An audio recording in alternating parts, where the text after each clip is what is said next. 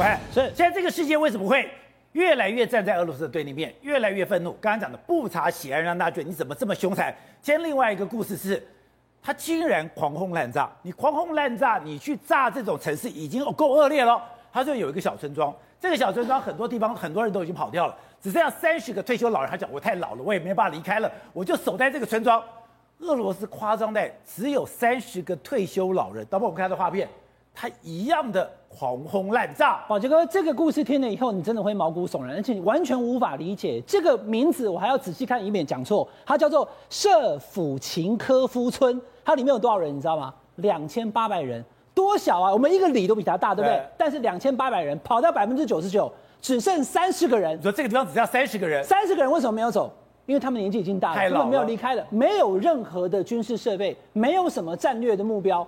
那他把他屠村干什么呢？你把这三十个人全部杀掉干嘛呢？假的，宝杰哥，我告诉你，英国好多媒体，包括《每日邮报》，他都跑到这个呃社府琴科村去，进到这个村子的时候，他去问说：“你们过去发生什么事情？”他说：“当时俄罗斯的军队来了以后，把我们的人带到这个这个这个这个大厅去，把衣服脱掉以后，发现说有刺青，这刺青是不是羞辱我？当场把他杀了。”一个接一个，好，那问题来了。每日邮报到了这个村庄去做了这个采访，把这个故事传出来的当下，立刻收到电报，因为他们是有这个乌克兰军队陪他们去，他们不敢自己去，说赶快走，赶快走，好像要轰炸这个就要炮击，才离开不到半个小时。观众朋友再讲一次，这个村子就这么小，两千八百人，三十个老人留在那里，你俄罗斯的军队居然要把他们通通杀光。你说每日邮报去访问了三十个人，访问到一半，突然通知对，赶快离开，离开了以后，这个村。就被夷为平地了。两千八百人已经跑掉，剩下三十个人。在跑掉过程当中，很多人被杀害，连最后这三十个。所以这个村庄的故事，透过英国媒体报道，现在对于俄罗斯的暴行更加愤怒。不是你，你，我觉得我不理解是，你的炮不要钱吗？你不是已经是个是弹尽援绝了吗？就你还这样子疯狂杀戮，这样的疯狂杀戮没有任何意义。那因为宝杰哥，五月九号快要到了。五月九号就是当时普京所设下所谓胜利日，当时赶走这个把这个德国纳粹赶回去的那一天，我一定要在那一天结束战争。所以把这个，你现在看这个画面，这是最新的画面，这是哪里你知道吗？这个就是在顿巴斯地区东南俄罗斯往这个罗斯托夫州开往乌克兰乌东的这个整条路上，有人在这个路上发现说：“我的天啊！”通通都是装甲车，那是运兵车哎，还有坦克车，有没有？对，运兵车跟装甲车。我们刚刚已经放了这样快一分钟了吧？还有，所以一整条线就又等于是集结往顿巴斯地区开过去，是不是又要开始在乌东来进行大决战？那当然，我们从各项的资料跟统计当中知道。呃，俄罗斯它这一次这个战争中，它耗损的军力还有它的设备其实是非常的多。只是刚刚那个画面告诉你，是不是在乌东要集结？而且呢，俄罗斯的坦克呢，现在目前也都到了乌东，乌东可能会有一个非常激烈的大决战，还有血腥战争。对，他还相信他的人海战术。好，那血腥战争在五月九号，地点可能在乌东。不过我刚刚讲了，刚刚那个小村落被屠村，那整个乌东在坦克集结，可能要这所谓的这个决战。可是呢，其实在很多的地方，你要看到白俄罗斯。有一个标语，这两天传出来，这个标语写什么？这都是写白俄罗斯，我们看不懂。我翻译过来告告诉大家说，请所有如果有发现俄罗斯武器的人，你必须缴回，打这个电话通知。如果你没有的话呢，你会触法，因为这些军备你把它收在自己的家里是违法行为。把这个问题来了，那你怎么会丢掉嘞？那为什么会有那么多的武器被俄罗斯的军队掌握？说可能在白俄罗斯附近，可能他的阿兵哥，俄罗斯的军人有一有一些人残暴的屠杀，另外有一群人。根本把武器都乱丢。你现在看这个画面是什么？是多管火箭炮，里面炮弹根本都还在，放在路边他不要了。多管火箭炮，对，多管火箭炮他不要，这其实还可以用，了没有？里面还有那个火箭炮啊。对。那他为什么跑掉呢？你又不是说整台车被炸毁了，然后你的士兵死在车上或是在车子旁边？没有啊，人不见了。俄罗斯的士兵有跑掉的，有弃他装备而逃的。另外，在伊久姆地区，你看这个战车完好无缺的战车就放在那边，那人也不在了，跑掉了。这个是坦克车、装甲车，你看这个装甲车，这个更妙了，上面还留钥匙，而且油是全满的，人也跑了。所以我就跟大家讲了，俄罗斯现在的军人可能发生两种状况，一种是杀红眼屠村，另外一种呢就是不断的把他们的武器，还有把他们的弹药都丢在乌克兰的各地的战场，然后他们就人就跑掉了。这是一种。把这个还有一种是什么？是在交火过程当中被打坏的，包含了坦克车、装甲车跟其他这些设备。那富比士杂志去统计，目前俄罗斯因为攻打乌克兰，后来被击退的这些破损的武器，如果通通把它拿成是金属，然后重新让乌克兰去重建家园的话呢，大概有四千五百万美元的价值。那没有错，你看到乌克兰的这些呃这个可能是工人们哦，还有可能是阿兵哥们，他们开始在重建家园，需要这些金属，他们就把拿到了这些坦克车熔成金属以后呢，再次的希望能够重建家园。所以现在在乌克兰有八千五哎八万对八万五千吨的废金，包括七万五千的碳不锈钢，还有两千五百吨的铝，一千的铜，三百六十吨的钛跟镁。十公斤的铂，十八公斤的黄金，跟一点二吨的白银。对，所以这些武器还有包含了五千辆的装甲跟这个坦克车，他们留在了乌克兰之后跑回去了，或者是被击碎了以后，通通都会变成是乌克兰灾后重建这个战后重建他们的这个资产。那当然了，乌克兰在这次战争中让全世界看他们的韧性。或者在这个俄乌战这边，我觉得给台湾人也是一个很好的教训。在这个战争里面，当然乌克兰人已经承承受很大的伤害，可是有一种人最可怜。猪八戒照镜子里外不是人，嗯、就是亲俄罗斯的人。亲俄罗斯的人是在这个上面战场上耗损最严重的。第二个，现在乌克兰人，乌克兰的政府要抓你，现在是亲俄人士，我管你是谁，我要把你给抓起来。另外，你说好吧，那我去到了俄罗斯，我跟俄罗斯投降，没有，俄罗斯也不会对你好。俄罗斯把你发配边疆，对，所以这就是看清楚，其实这就是背锅的下场哦，真的是。你现在看到这个人，感觉非常落魄。事实上，这个梅德楚克他是在乌克兰呃寡头的一个商人，但他向来在政治上非常挺普丁哦。所以呢，他其实在从去年的时候，他就因为政治立场非常挺普丁，然后有一些相关让乌克兰认为说他有一些犯罪之余，因此把他类似软禁起来。就没有想到，当俄罗斯入侵乌克兰之后，不到几天的时间，他竟然人就不见了，等于是被乌克兰呃俄罗斯人给放走了。后来乌克兰人就开始不断的在呃追捕他，追捕他，就最终把他找到了。所以现在就呃拍了这张照片，其实也就是呃泽伦斯基要昭告天下。就说你只要吃我们乌克兰米，喝我们乌克兰水，但是你却呃胳膊往外弯亲俄罗斯的这一种人的话，其实你下场就是这样。所以这张照片是泽伦斯基透过 Telegram 公布的，公布的时候他还写。感谢乌克兰国家安全局展开特别行动，稍后荣耀归于乌克兰。对，那现在泽伦斯基也打算用这个寡头的这个人呢，去换所有被俄罗斯俘虏的相关的呃乌克兰大兵，因为他们认为说，所以乌克兰现在内部在抓，等于说你是亲俄罗斯，你有可能是俄罗斯的间谍，我怀疑你对国家的忠诚。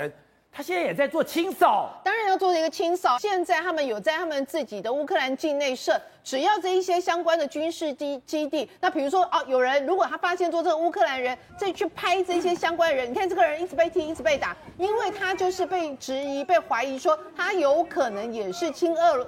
亲俄人士有点类似间谍的一个情况，因为他发现说，他怎么跑去故意去拍这一些啊乌克兰大兵的一个部署，所以是不是要跟俄罗斯的人去提供这些乌克兰大兵的所在位置，然后让他们可以进行相关的空袭？所以他们一旦逮到之后，马上就是把你压起来，然后甚至有可能就是问说，那你到底是谁派来？你后面到底是谁？那刚刚宝杰哥你有提到，像除了就是呃呃乌克兰人对于这一些北国的这个俄罗呃乌克兰人没有好脸色之外，现在有另外一个人，这人是谁？是乌克兰的政治人物，他以前甚至曾经要呃是那个总统的一个候选人呢，结果他现在被发现，被他的亲戚发现，呃被他那个前外交官发发现说他竟然已经死掉了。他为什么死掉？就是因为当俄罗斯的大军呃入侵到乌克兰之后，对。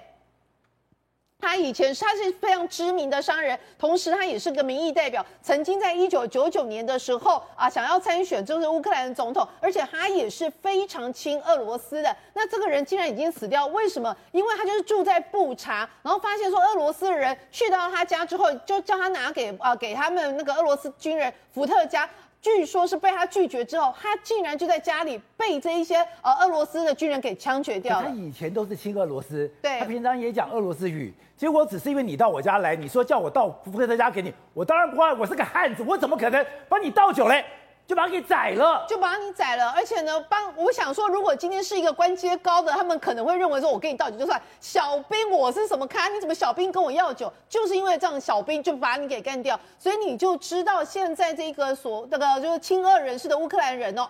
真的是两面不讨好。另外一方面，其实这是马利坡的市议会所发布的一个相关的传单。这传单是什么？原来是俄罗斯人向乌克兰里面亲俄的一些平民发了传单，就跟他说啊，你们在这边日子不会过得好。我跟你说，你们亲我们这个俄罗斯，我让你给你土地，我给你发配到，不是发配，我把你送到远东那边进行开发，我每个月保证你有十七万的卢布的一个生活费，我给你土地又给你钱。希望用这种经济的一个诱因，可以让这一些亲俄人士愿意跟他们到俄罗斯。只有问题是你真的跟他走之后，你会人到哪里去？据说现在很多人被压在俄罗斯境内的难民营，有些人甚至是啊、呃，可能连药都没有，所以有的人搞不好到里面死伤有多轻、有多严重，没有人知道。那现在其实他们也是听透过这样的传单。告诉你们说，其实你们不要以为真的是亲俄会有好日子过，你亲俄的结果可能是命丧异乡，而且是死在难民营里面。好，正好我们来讲这个战争一开始，它也是一个骇客大战。骇客大战，因为俄罗斯以前他的习惯什么？我一进去以后，我就破坏你的通讯设备，我就破坏你的电网，我就破坏你所有的金融设备，我造成社会不安，我就快安安静，我就等于堂而皇之把你接收下来。就没有想到当时怎么打这个金融战。怎么打这个电网战？怎么打这个网络战？都已经公布出来了，没有错。而且呢，里面真的是有微软的角色啊。因为呢，俄罗斯军方一直有个非常著名的骇客组织，它叫沙虫。沙虫呢，其实一直以来就是真的是把乌克兰这当小孩子在打，摁在地上摩擦。比如二零一六年的时候，沙虫就直接攻击乌克兰，在圣诞节的前一周。就去攻击基辅，让全基辅停电一个小时。他就告诉你什么东西，我今天要你有电就让你有电，要你没电就让你没电。然后呢，到今年呢，因为我们是知道是二月二十四号总攻击嘛，对不对？总攻击之前，乌克兰的电厂、甚至的银行、通讯、网络等等，沙虫都有去攻击，而且确实也成功。我们我们这也播报过，对不对？结果呢？沙虫刻意到什么程度？我攻击完之后，他还会留一段文字去嘲笑你说：“哎，你被我攻击完了，然后你的资料丧失了。”这个，这就是杀虫会留下来的嘲笑的文字，所以非常非常嚣张。可是呢，四月八号的时候，这一次哦。沙虫要对乌克兰发动一个总攻击，而且这个总攻击呢，就就我们后续了解，它是要永远远端去删除乌克兰基础建设里面的那些城市。换句话说，你扫扫毒扫掉，你的城市码也不见了。所以呢，这东西总攻击很重要。如果攻击成功的话，乌克兰会陷入一片黑暗，根本没办法打仗。抱歉，而且是无法恢复。对，结果失败告终啊。结果我一看说，怎么会失败？原来第一件事情，美国的司法部是有介入的。美国司法部在四月六号的时候，这边特别哦，在他们网站上公布了一个他们破解的案例。这个案例是说，美国的 FBI 哦，获得法院的同意，在三月的时候呢。